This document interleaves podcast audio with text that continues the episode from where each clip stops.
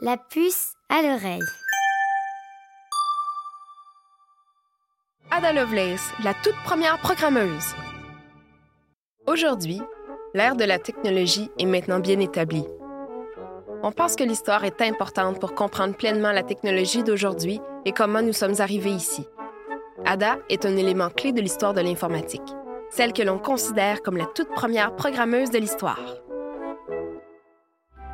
Ada a vécu à Londres, en Angleterre, au début des années 1800, bien avant l'apparition de l'électricité et des ordinateurs que l'on connaît aujourd'hui. Ada aimait bien les chiffres et les mathématiques, et ils lui rendaient bien. Elle adorait les énigmes, les casse-têtes, et elle avait une imagination débordante. Ada rêvait de voler, et elle aimait étudier les oiseaux pour comprendre comment ils faisaient.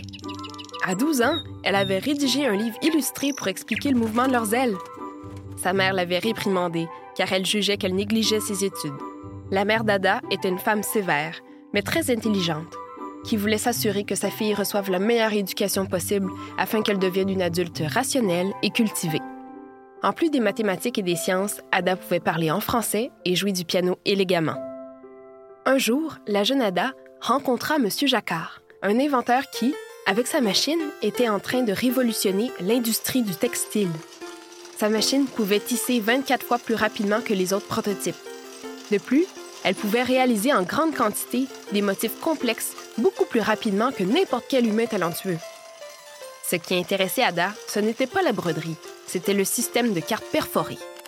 Des cartes avec des trous qui conduisaient les aiguilles à réaliser leur travail dans un ordre décidé par un humain.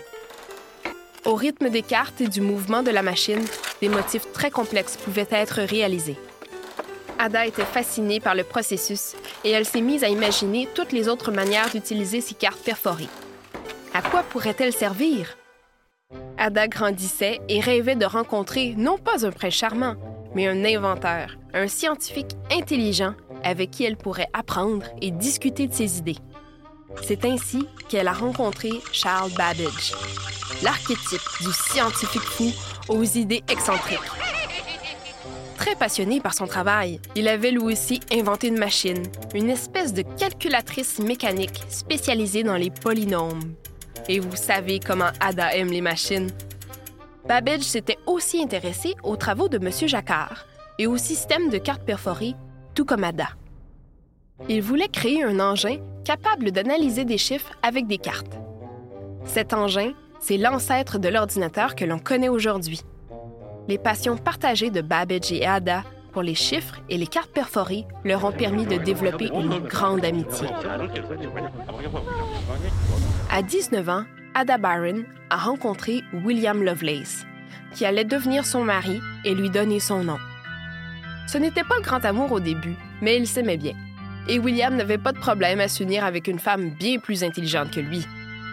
Après avoir donné naissance à trois beaux enfants, Ada était bien pressée de revenir à ses premières amours, les mathématiques. Elle poursuit alors sa collaboration avec Charles Babbage, inventeur de la machine analytique et de la machine à différence, qui sont des précurseurs de l'ordinateur moderne. Charles Babbage construit des prototypes, mais ne parvient jamais à les compléter. Pendant ce temps, Ada comprend très bien comment fonctionne la machine analytique et ce à quoi elle pourrait être utile dans le futur. Pour se servir de ces machines, il fallait être capable de les guider, de leur donner des instructions claires et précises, comme une recette. Ce type de recette, c'est ce que l'on appelle un algorithme. Ada, grâce à ses connaissances en mathématiques, son esprit rationnel, jumelé à sa grande créativité, a imaginé comment dicter une recette à une machine. C'est la première personne au monde à avoir résolu ce problème. C'est sous le nom de Lady Ada qu'elle a publié le premier algorithme destiné à être exécuté sur une machine, la machine de son ami Charles. La puce à l'oreille.